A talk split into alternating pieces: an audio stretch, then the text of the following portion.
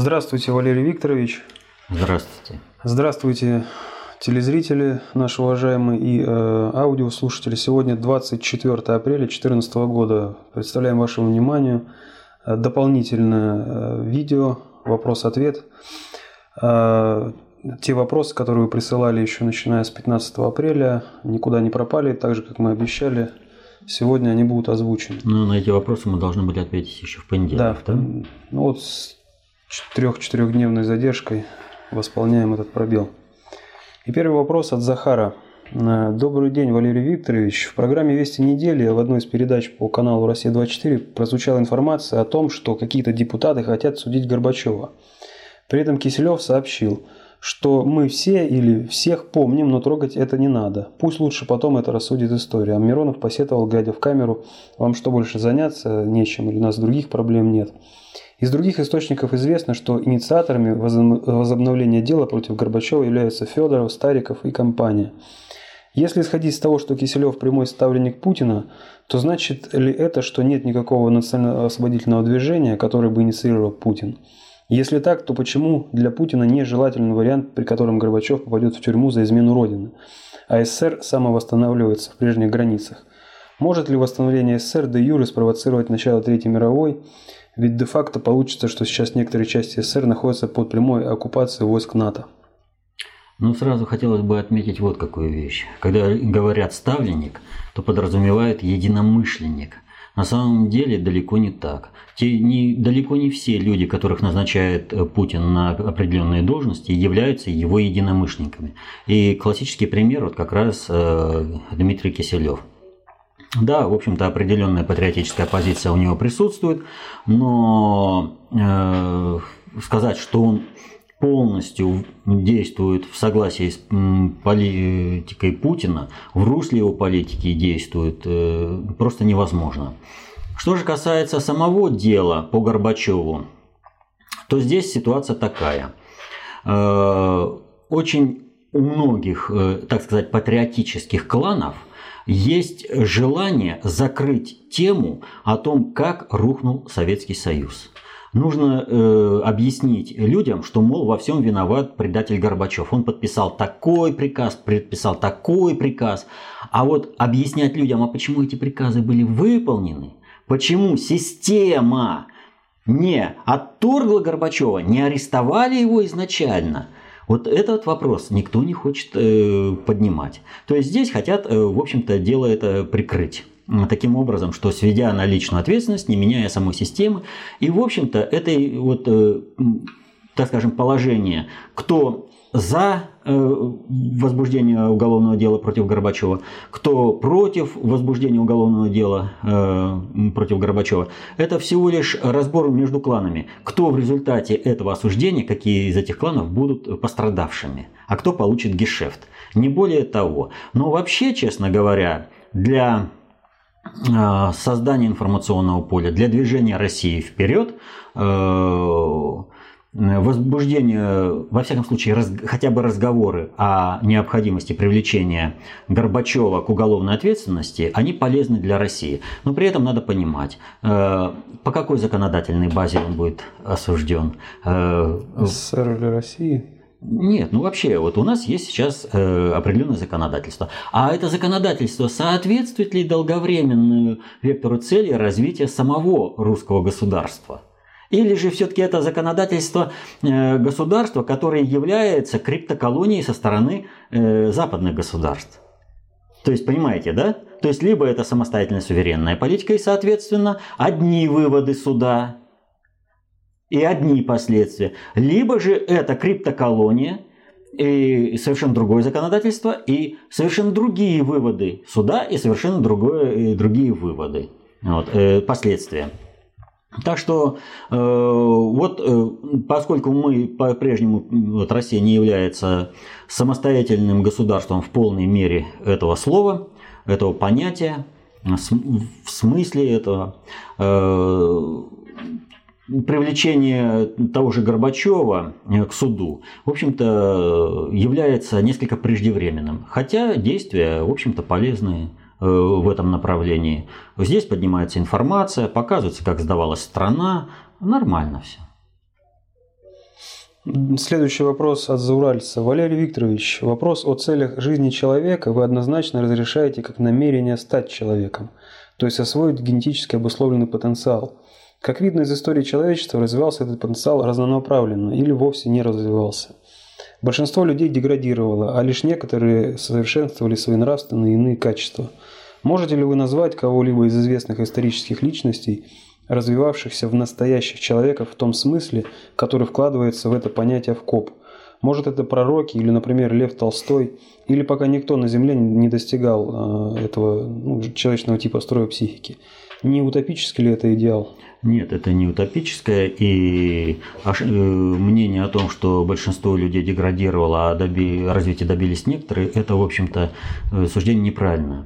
Э, посмотрите, какая культура общества была в одно время, какая она стала сейчас, что в этом обществе приемлемо, что неприемлемо в плане социальных отношений, и вы увидите, что общество в принципе становится более человечным. Идет постоянный сдвиг. И развитие каждого человека э, в каждую конкретную историческую эпоху нельзя отрывать э, этого человека от этой эпохи.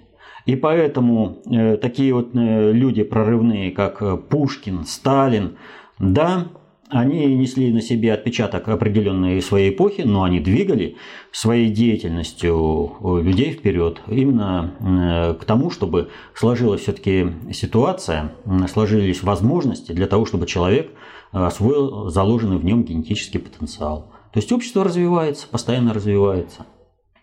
И мы придем к тому времени, когда люди станут человеками.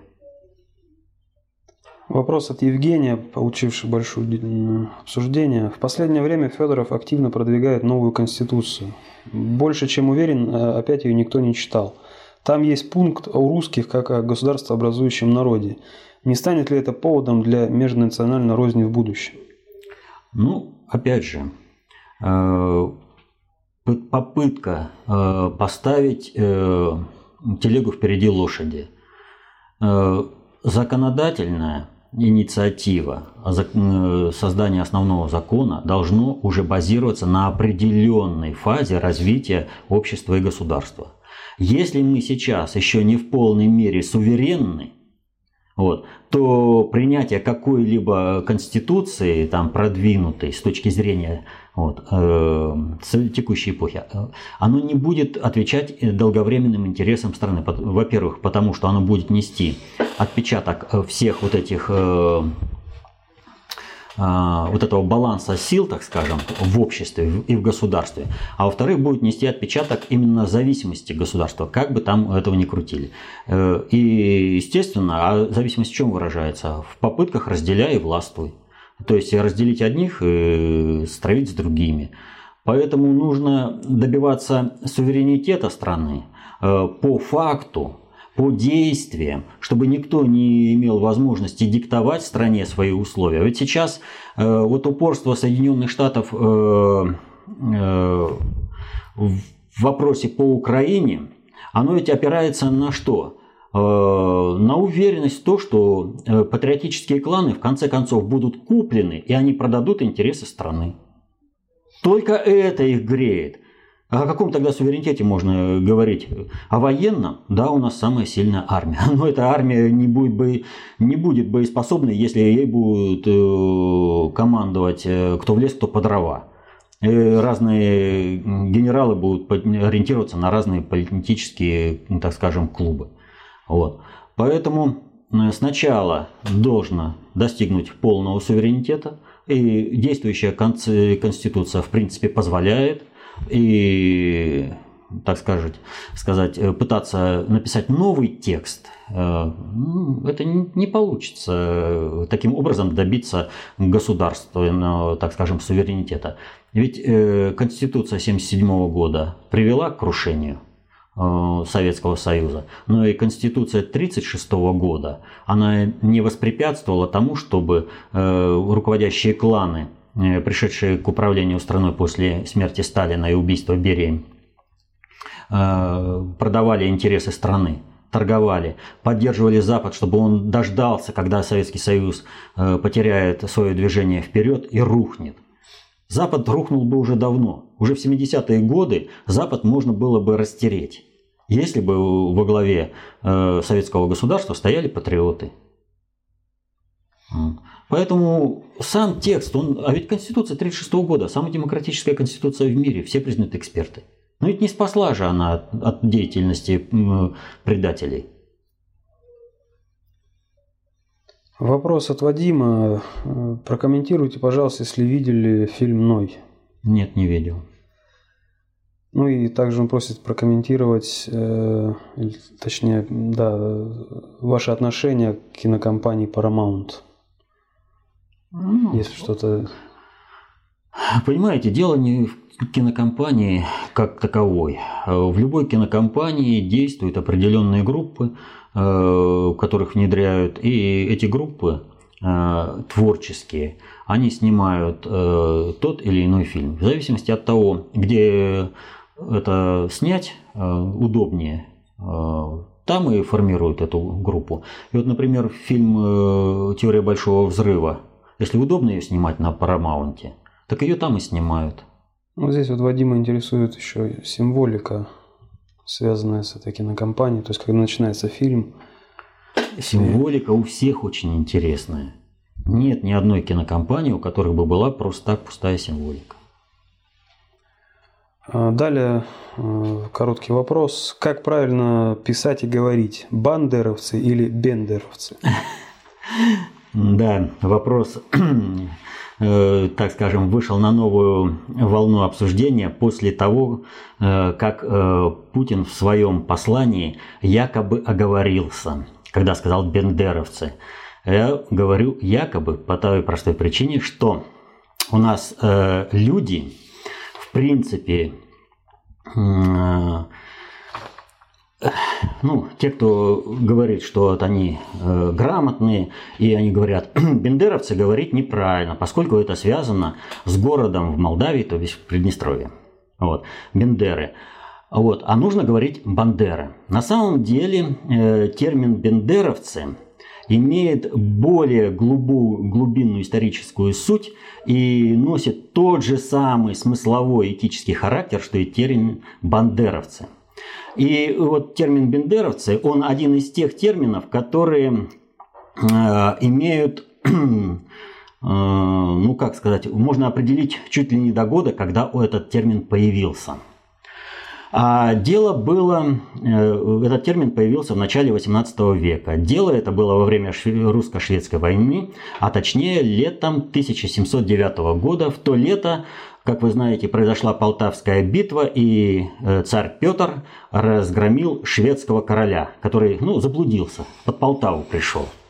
И все знают, что тогда Гетман э, Мазепа со своими гетманскими казаками изменил России, присягнул шведскому королю и сражался против России. Но э, где по идеологическим причинам, где еще по каким, умалчивается о роли запорожского казачества.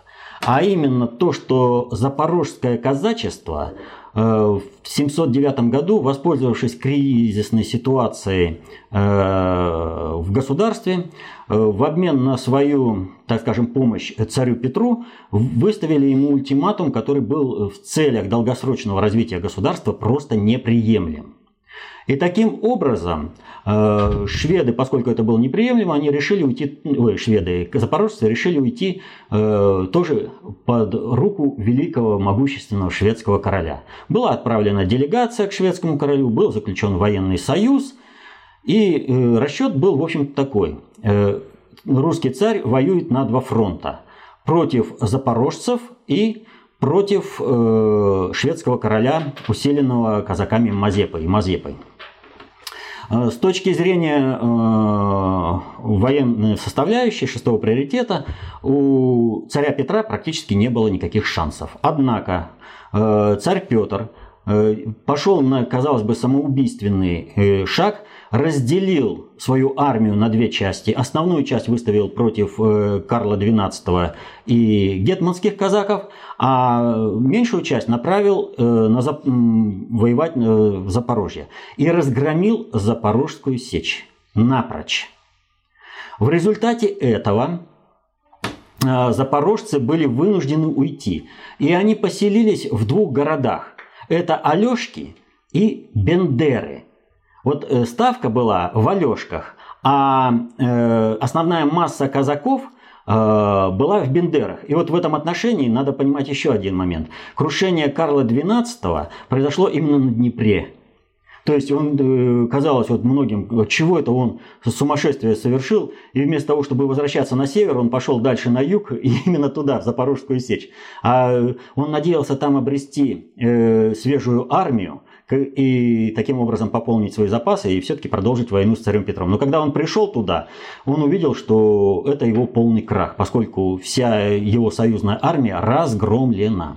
Так вот, э, когда запорожцы ушли э, в Алешки в Бендеры, то э, они вышли из союзных отношений с царем. И царь же им больше не присылал ни припасов, ничего на содержание.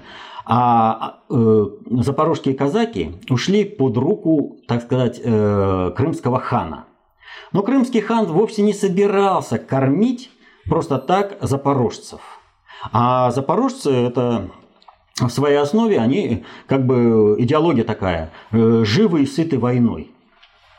Вот. И даже то, что вот там, скажем, в Запорожской сечи, они как-то осели, какое-то хозяйство появилось, там у многих э, свои холопы, там вот, разводили скот, то на новом месте жительства у них всего этого не было.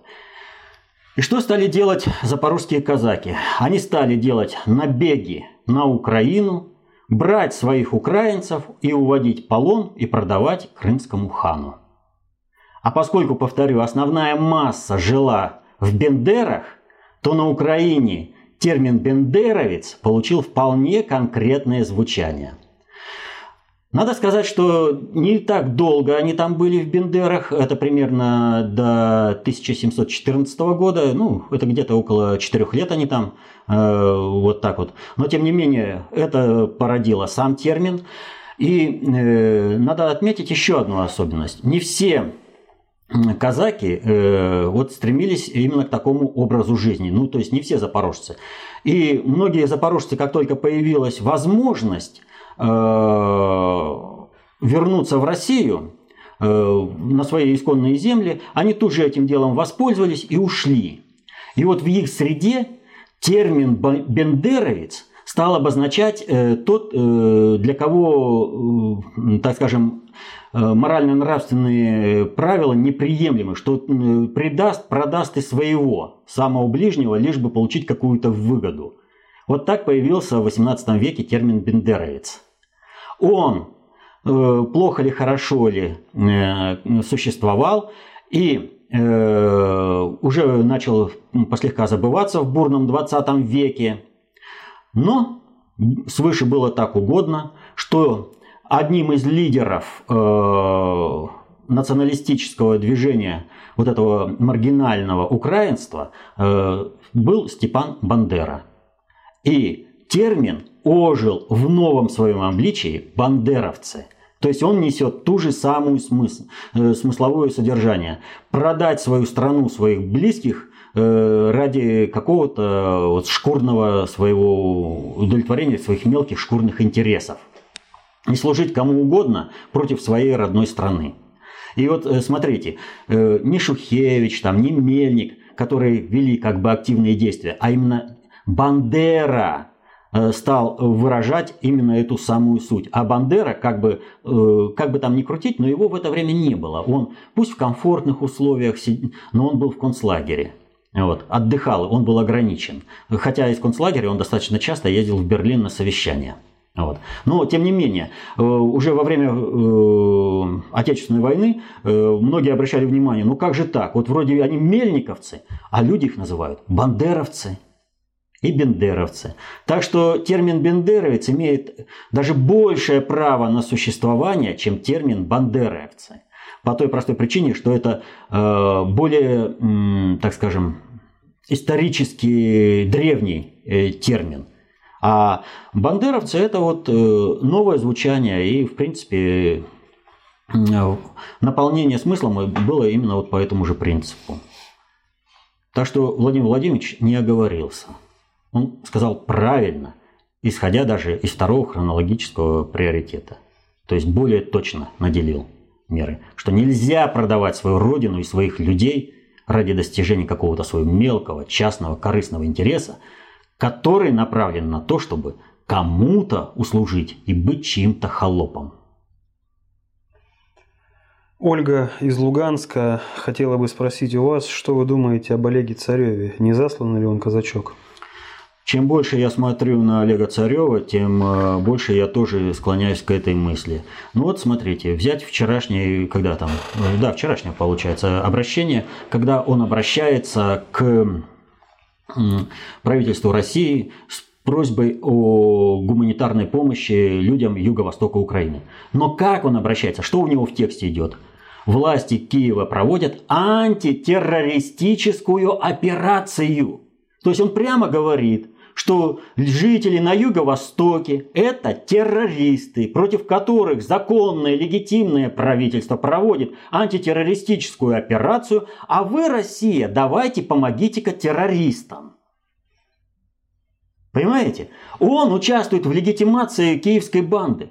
Если он патриот, он не должен был вообще регистрироваться – Потому что как только он начинает участвовать в этих выборах, он признает легитимность этого правительства. Он отрицает факт государственного переворота. Ну какой патриот может так действовать? Э, далее э, несколько вопросов от человека. Э, первый. Можете ли вы ошибаться в своей аналитике системно или в отдельных выкладках? Могу ошибаться, но скорее не системно, а именно в отдельных выкладках потому что э, мы же исходим в анализе, исходя из той информации, которой э, владеем.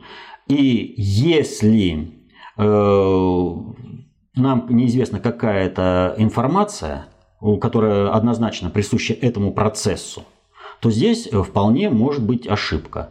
Но, как правило, показывает, вот, ну, не буду хвастаться в этом плане, меня достаточно часто, э, даже мои товарищи говорят, что я в том или ином случае ошибался. Но, во-первых, я могу доказать на основе чего я делаю такой вывод. И тогда вот люди, с кем я общаюсь, э, приходят к выводу, что это не ошибка, а события будут развиваться именно таким вот образом. А во-вторых, э, просто как бы Подождем и увидим, кто более точно определил. Вот. Э, но здесь ведь э, не в том плане, что я там крутой или какой-то крутой. Нет, достаточно учить теорию управления. Она дает возможность, э, если подбираешь информацию, делать определенные выводы. Вот. А поскольку достаточно общая теория управления, она самая мощная методологическая база, поэтому системно ошибаться я не могу, потому что пользуюсь самой мощной методологической базой. Ну, тогда фактически ответили на следующий вопрос. Может ли ошибаться доту принципиально или в отдельных положениях, и следует ли относиться критично к ней, чтобы познать правду? А критично нужно относиться ко всему. Но более мощной методологической базы, чем дота, вот, э, Просто невозможно, вот я не встречал. Ну и, кстати, связанный вопрос еще от одного товарища спрашивает, э, есть ли знакомые вам какие-то книги, статьи и так далее, в которых э, представлена конструктивная критика КОП? Поначалу я пытался читать такие книги, а теперь э, даже когда что-то встречаю, просто пролистал, посмотрел. Все настолько поверхностно, и человек воюет сам с собой. То есть он что-то услышал, вот. Но услышал он не то, что мы сказали, а услышал то, что он хотел услышать, и потом он собственную интерпретацию начинает разбирать. Ну, это проблема этих людей, критиков. Вопрос от Сергея. Вопрос. Удастся ли Путину еще разыграть карту Януковича, или это уже отработанный материал? Нет. Как минимум до 25 числа это вообще убойный ядерный ресурс легитимности президента Януковича. Но и после 25 числа, после 25 мая, э, его ценность э, снижается очень даже не намного. Так что, поэтому-то они и хотели его убить. ликвидировать, когда к этому делу стало все склоняться. Ну, я потому как путешествовал Янукович и э, почему его долгое время сохраняли, э, и, а потом только попытались убить, э, в одном из комментариев рассказывал. Вопросы ответ. Алексей э, хочет услышать э, ваше мнение об Изборском клубе. Ой, Изборский клуб. Ну, как бы вот э, так сказать, знаете, вот сейчас вот любят проводить забастовки, стачки, там, митинги. Так вот, Изборский клуб – это как бы стачком, который э, представляет как бы патриотические кланы России, которые должны выработать единые требования при проведении забастовки, которые они выдвинут хозяину мира – но ни в коем случае не претендует на собственную концептуальную власть и проведение собственной глобальной политики. Вопрос от Димы, еще нескольких товарищей. Э, просят, в общем, прокомментировать вот ту воздушную психологическую атаку нашего самолета на американский эсминец. Ну а что тут комментировать? Эсминец ушел в Констанцию, в, Конста, в Констанцу, э, в Румынию э, после этой атаки такие мощные информационные ресурсы, как BBC и Reuters, выложили сначала материалы, а потом их удалили, что это связано с тем, что их система Aegis не сработала, а раз не сработала система ПВО, то это просто плавающая корыта, что наше оружие оказалось более сильным, наша система подавления э, ПВО и система управления огня. Вот. Вот у них и срыв полный. То есть мы по шестому приоритету показали, э, что армия, когда ее считали, что она разваливается, на самом деле э, возрождалась. Вот, кстати, вот с этим и связано-то а наезды на Сердюкова. Ну, я уже вот записывал комментарии, объяснял, в чем э, роль Сердюкова. Вот. Ну, кто-нибудь скажет спасибо, ведь это было создано при нем. При нем деньги были не украдены, а направлены туда, куда надо. Вот сейчас э, про армию говорим, что она самая боеспособная. Но она стала такая, когда был министром Сердюков. Да, у него много, очень много э, всего. И есть за что расследовать и судить. Но, ребята, давайте отделять мух от котлет. И не надо э, делать то, что вот сейчас все орут. Для чего? Осуждение Сердюкова вот по этим э, обвинениям, которые там э, очень многие ура, патриоты э, предъявляют э, Сердюкову, приведет к тому, что у Путина просто не будет союзников в клановых группировках, кто будет с ним работать на спасение России. Просто не будет.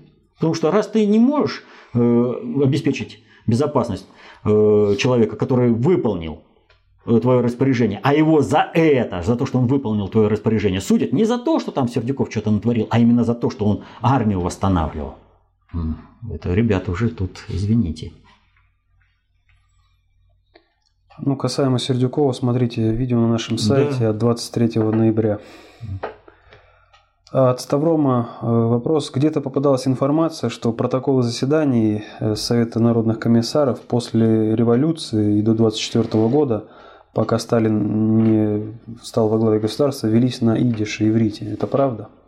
А, такая информация есть. Э, и заслуживающих доверия подтверждений я не нашел ни разу. А информация существует уже ну, лет, наверное, 30, как первый раз я с такой информацией столкнулся. Вот за эти 30 лет, если не больше, я подтверждения не нашел. Ни одного.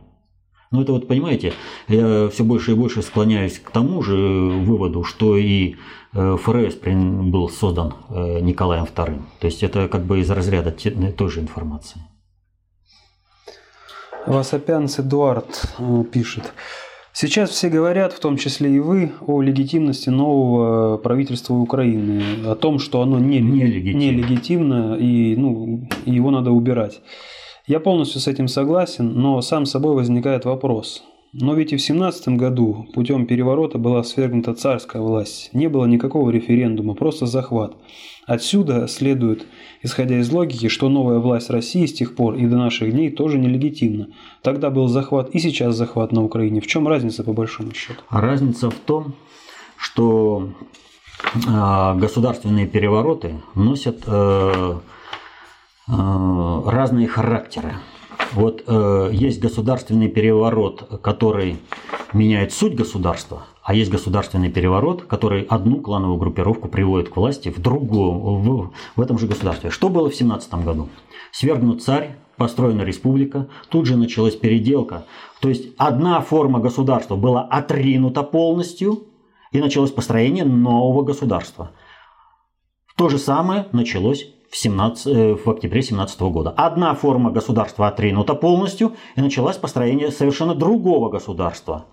А что произошло на Украине? На Украине совершенно ли нелегитимным путем пришла к власти группировка, которая сохранила не только форму государства, но и законодательство, согласно которому и являются они полностью нелегитимны. А люди, которые выполняют, вот сейчас вот армия, там вот э, непонятные э, сообщения идут из Славянска, вот те, кто сейчас проводит эту якобы как бы антитеррористическую, а по сути карательную операцию, все эти военные совершают преступление, описанное еще на Нюрнбергском процессе. Исполнение преступного приказа не освобождает от ответственности. Они обязаны не подчиняться киевскому нелегитимному правительству. Вот если бы киевское вот это правительство сказало бы, мы строим новую форму государства, новые социальные отношения, новая законодательная база, сейчас революционный период, это была бы одна сторона. Мы могли бы там соглашаться с этим государственным переворотом, не соглашаться, вот, принимать его, не принимать. Но они объяснили преемственность всем социальным отношениям, всей форме государственности и, законодательной базы, которую они начали просто переделывать. Они возвращаются как бы к 2004 году, но это то же самое государство. Таким образом, все, все руководство, Турчинов, Яценюк, да кто угодно, Наливайченко, Поруби и все прочее, это преступники. Это вот, понимаете, э, как бы вот объяснить э, в таком э, ключе? Э, есть, э, э, ну это не совсем корректный пример, смена династии на королевском троне, когда в результате одного, одних королей придушили, а другие пришли. Э, так вот, э, есть э, здесь, э, вот, это вот, понимаете, во, хороший пример – объявляет себя ну, этот, э, Емельян Пугачев, э, Пугачев царем Петром Третьим. Вот с чем надо сравнивать. Понимаете, есть конкретный антигосударственный бунт и претензия на легитимность с полным ее несоответствием. Не было никаких э, легитимных возможностей у Емельяна Пугачева стать царем Петром Третьим или вообще каким-то царем. Если ты хочешь, меняй династию. Если, а вот в данном случае, если они хотели прийти к власти, они должны были прийти к власти путем выборов. Другого пути нет. Они же настаивают сейчас на выборах, на той же самой законодательной базе. Они просто меняют там сроки. Так что здесь э, именно э, путь, государственный переворот, не меняющий системы. Поэтому они являются нелегитимными, поскольку это не развитие государства в его, так скажем, фазах, а это одна клановая группировка э, незаконным путем пришла к власти, свергнув другую клановую группировку. То есть, наплевав на мнение народа. Ну вот народ может либо поддержать, Юго-Восток не стал это поддерживать. А вот почему-то многие военные посчитали за счастье служить банде. Почему-то многие служители, так скажем, правоохранительных органов посчитали за счастье служить банде. Вот у нас есть фильм, э, шестой называется. И там, э, ну, про начальника райотдела или там какого-то городского отдела милиции, он приезжает и узнает, что пятерых до него начальников убили. И он постоянно своему э, э, помощнику говорит, соблюдаем законность, в государстве живем, не в банде. Так вот, Турчинов, Яценюк и прочее показали, что они живут не в государстве, а в банде. Что для них по понятиям значит больше, чем по закону. Но, к сожалению, правоохранительные органы, как админ под козырек и тоже, мы живем в банде, в банде. Это о чем говорит? Это о нравственности людей говорит. Им плевать на присягу, которую они дали служить народу Украине. А ради вот, а по этой присяге они должны были восстановить конституционный порядок. И те, кто совершил государственный переворот, они должны сидеть по камерам. Должно быть следствие. Почему они пытались совершить этот государственный переворот? И армия. В государстве к власти должны приходить путем выборов. А если же ломается сама конструкция государства, понимаете, вот как в 17 году, и в феврале, и в октябре. Ломалась сама конструкция государства. Государство новая, форма была совершенно новая. Чем отличается революция? Понимаете? Вот в данном случае 17 год это революция, а э, то, что вот сейчас произошло в Киеве, это э, заговор с целью незаконного изменения, это, э, вернее, с целью незаконного захвата власти. Нет там ничего революционного. Армия не в Славянске сейчас должна быть, а Майдан разгонять. Там уже должно было все зачистить, разогнать, э, вернее, арестовать весь правый сектор, всех рассадить по камерам рядом с Турчиновым и Яценюком.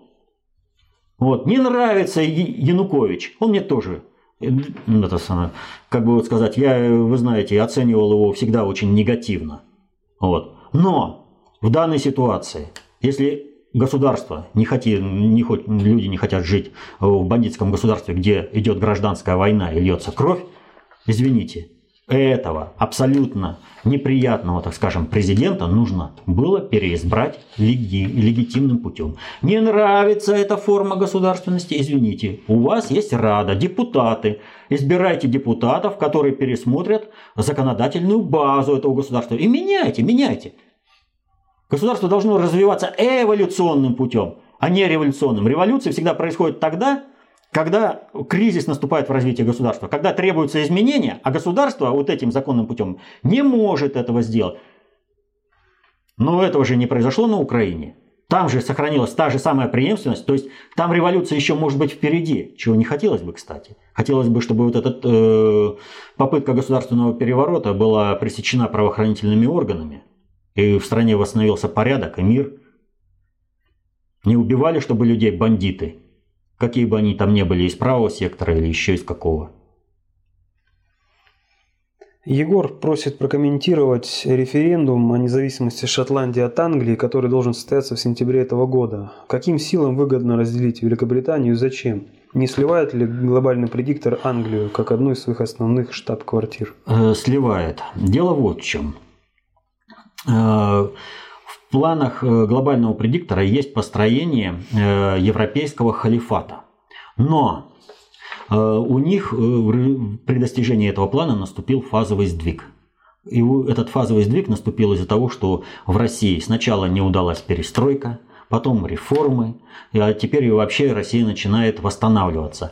И а, они же очень долго делали, они завозили вот эту, начиная с Алжирской войны, Э, когда первые массовые переселенцы арабов пошли во Францию, вот. Э, когда турков начали завозить э, в Германию, они вот все эти года готовились, готовились, они создали определенную диаспору, они подготовили ее идеологически, и все уже, казалось бы, идут определенные сломы, и здесь нужно как раз через сепаратизм начинать все разваливать, и чтобы зачистить и на основе э, европейского халифата уже дальше управление вести. А вот эти национальные государства, они должны быть разрушены. И Англия точно таким же путем была подготовлена. Ну вот сейчас э, и хотели бы отказаться от проведения вот этих всех референдумов, от сепаратизма. Вот. А массовка-то уже подготовлена. Она же управляется-то бесструктурно на основе информационного поля. То есть они сами себе выкопали хорошую-хорошую яму. Так что пусть теперь борются. Э, как называется, вот за что боролись, на то и напоролись. То есть они готовили это для нас, а получили для себя. А мы это пережили. От Максима сообщение. Скажите, пожалуйста, Андрей Фурсов в последнем своем интервью сказал, что в случае развала Украины Западную Украину следует оставить Польше. Что Сталин принял Западную Украину на временный период. А как насчет тогда русских в этих областях? Как насчет 150 тысяч русинов в Закарпатье?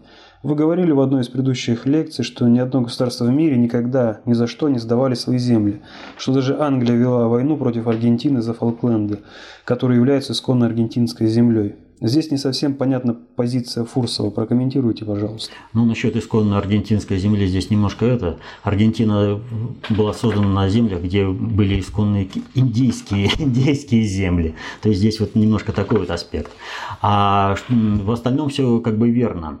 Э, значит, что касается... Нам ведь постоянно навязывают идею то, что Украина должна быть раздроблена на три части. Запад к западу, э, восточная часть к востоку востоку, и центральная часть, там должны быть некие миротворческие силы, которые поддерживают определенную стабильность. Ну и я уже сколько раз объяснял. Это вот как раз э, план дестабилизации и Европы, и России, и управления с надгосударственного уровня, проведение Третьей мировой войны в другом только формате. И решение все тех же задач.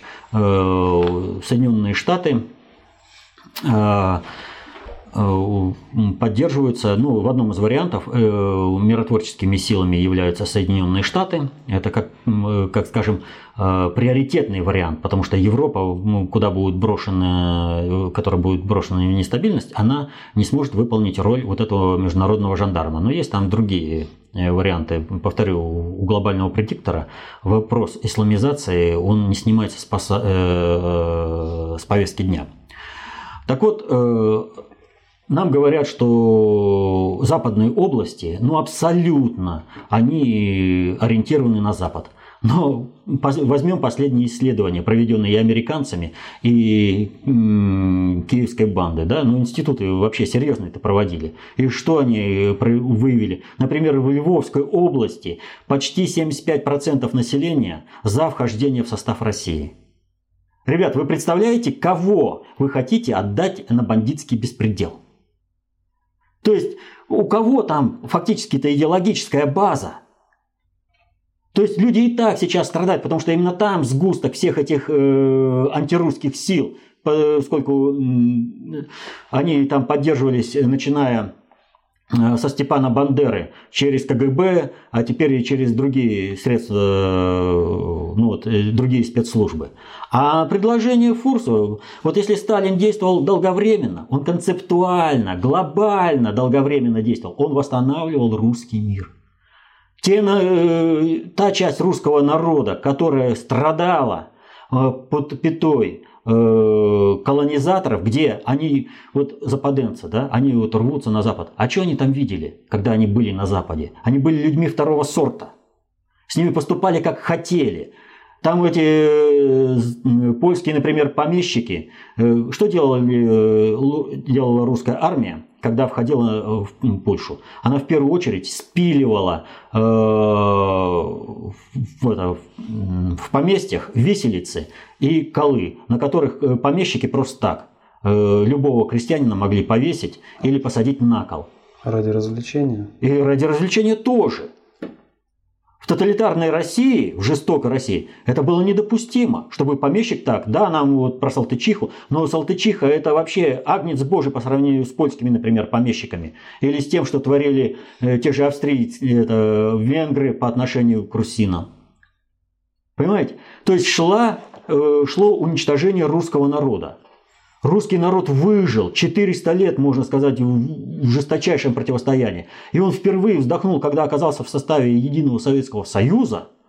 Он начал разворачиваться, и в этот момент заявляем, а пошли-ка вы все вы понимаете, какой это удар? Ну, мы вот э, в вопросе, по, по-моему, по текущему моменту, я там показывал уже этот, э, к чему это, какой удар по э, авторитету России, под будущее. То есть, кто будет после этого России верить? Русские своих не сдают. Так вот, все предложения отдать какую-то часть территории Украины другому государству, Не в составе Украины. Понимаете? Чтобы это было отторгнуто. Это попытки договориться с западными элитами за счет народа Украины. И это надо понимать. В интересах России, в интересах русского народа, в интересах Украины, как части большого русского мира, чтобы сейчас Украина была единым целым государством.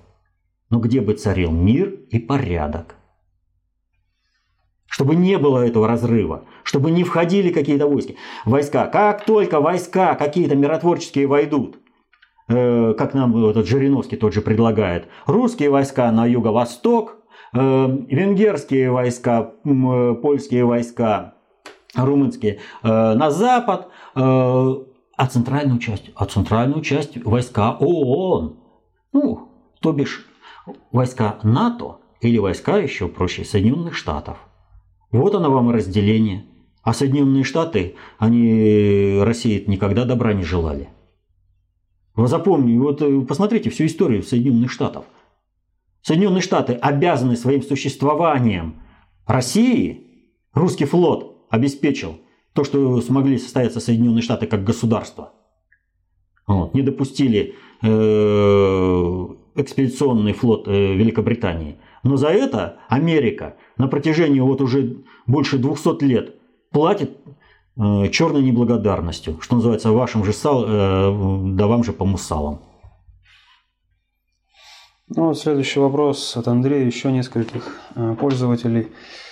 Касаемо Жириновского, просят прокомментировать ту ситуацию, когда он оскорбил беременную журналистку. Срыв Жириновского. Ну, здесь, в общем-то, говорить нечего, мы уже об этом говорили. Сейчас все, э, так сказать, патриотические кланы торгуются с теми же Соединенными Штатами на предмет продажи интересов России для того, чтобы поиметь какой-то собственный гешефт внутри России и добраться до каких-то счетов. Их э, совершенно не впечатляет пример Януковича или Каддафи. Янукович тоже ради счетов сдал свою страну. Где он сейчас прячется? А куда побегут прятаться те, которые сейчас э, договариваются? Вот. Э, и вот в этом плане, я говорю, не надо надеяться на Запад. Не надо. Нужно проводить свою глобальную политику.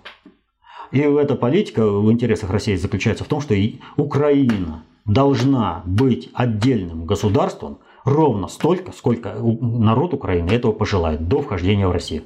Народ! На основании референдума, как это было в Крыму, а не какие-то войска и не какая-то часть населения. Это должно быть согласованное решение всего народа. Так вот, э, что касается по Жириновскому. Вот сейчас все эти кланы, они даже еще с, э, со своими требованиями э, определиться не могут. Они все время пытаются договариваться, они все время отступают, от, отстают, они не знают что. Жириновский, он всего лишь глашатый определенных кланов которые имеют представительство и в Кремле, и в правительстве. И вдруг Жириновскому задают вопрос, который имеет очень существенное значение для будущего. Но если он каким-либо образом по собственному произволу ответит, он может подставить своих хозяев. Это очень большая ответственность сейчас, когда идет торг, торговля. Вот. И Жириновский не мог этого сделать. И, естественно, у него нервный срыв. Напряжение очень высокое. А потом у него вообще э, как бы способ разрешения конфликтов всегда оскорблять кого-то. И поэтому он и сорвался. Э, чтобы закрыть ответ на вопрос на этот, чтобы не давать этого ответа. Потом, когда получу инструкцию от хозяина, я с трибуны ее оглашу. Я и в форме приду, и еще там чего надо сделаю для образности. Где там пиджак одену, этот оранжевый или малиновый, без разницы. Вот.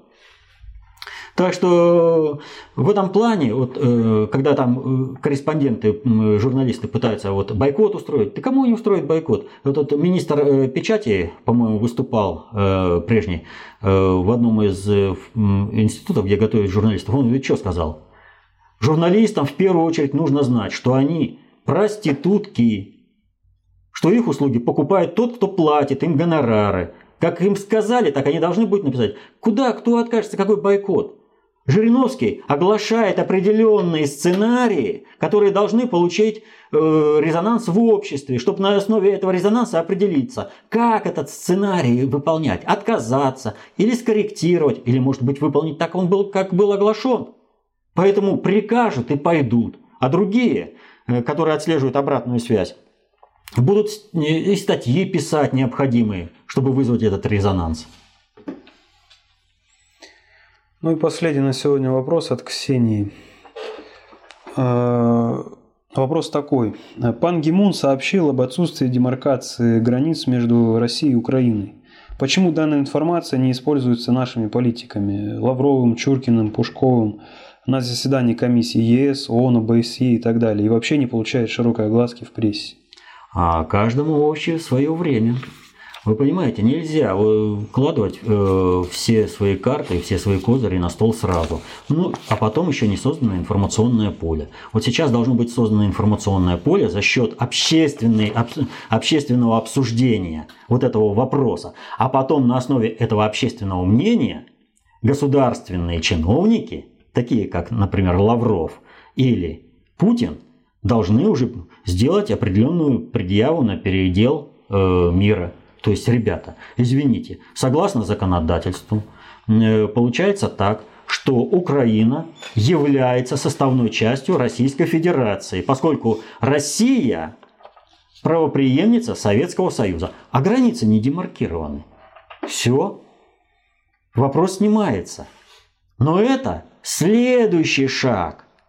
Нельзя, вот понимаете, нужно вовремя и в нужное время давать информацию. А она, вот смотрите, вовремя же узнали.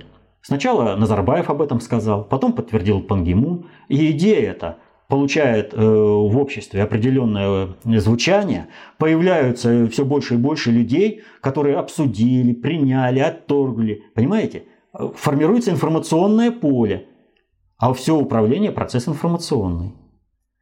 Распространение информации есть уже управление – а потом на основе этого информационного поля делается следующий шаг. Так что всему свое время. Ну а, ну а пока давайте всем людям сообщать об этом, что нет никаких государственных границ у Украины. Есть государственные границы СССР, правоприемницей СССР является Российская Федерация, и соответственно этому Польша, Венгрия и Румыния граничат с Россией, а не с Польшей. Ой, с Польшей это с Украиной. Так что кто мечтает отторгнуть часть территории, вот западной области Украины, пусть знают, что с точки зрения э, современного, и, и, так скажем, юриспруденции, юри, права, современных законов, они совершат акт агрессии по отношению к России. Но, ребята, извините, Россия сейчас уже не в том состоянии, которое позволит кому-либо безнаказанно вторгаться на свою территорию. То, что российские войска не входят на территорию э, Украины, это связано совершенно с другим аспектом. Это связано с тем, что Россия стремится, чтобы социальные вот это вот катаклизмы, вот э, болезнь общества Украины произошла с минимальными, с минимальными э, потерями, э, с минимальными кризисными явлениями, чтобы э, люди пережили вот, это в себе и смогли преодолеть вот этот кризис. Только этим обусловлено. Но если потребуется, как сказал Сергей Викторович, если будут действовать так, как действовали, э, например, в Осетии грузины, да, у нас не останется выбора. Да, мы должны защитить людей. И мандат на это от Совета Федерации у Путина есть. Говорите, последний вопрос. Ну что ж, всем спасибо за работу. В своих вопросах-ответах мы э, стараемся ответить на максимальное количество вопросов, имеющих, на наш взгляд, э, наибольшее, так скажем, социальное звучание. Вот. То, что мы на все вопросы не отвечаем, мы приносим свои извинения, но мы чисто физически не сможем ответить на все вопросы по той простой причине, что нам нужно будет только и делать, отвечать на вопросы, и потом никто это видео смотреть не будет, потому что посмотрит только один человек, которого интересует этот вопрос, и только там, где этот вопрос прозвучит. Вот. А нужно, как бы вот с нашей точки зрения в вопросах-ответах, дать какое-то целостное понимание происходящих процессов. Бывает, что и интересные вопросы, которые прозвучали, э, были заданы в этот вопрос, они переносятся в другое. Ну, потому что, ну, как бы сейчас не попали э, в общую информационную картину. И его описание будет связано ну, с дополнительным, очень большим информационным объемом. Ну что ж, всем спасибо за работу. Надеемся, что все преодолеется. На Украине не будет гражданской войны, а антитеррористическая операция, действительно антитеррористическая операция э, состоится и проведут ее правоохранительные органы Украины и террористы Турчинов, Яценюк и другие будут арестованы, а конституционный порядок на Украине будет восстановлен. До следующих встреч.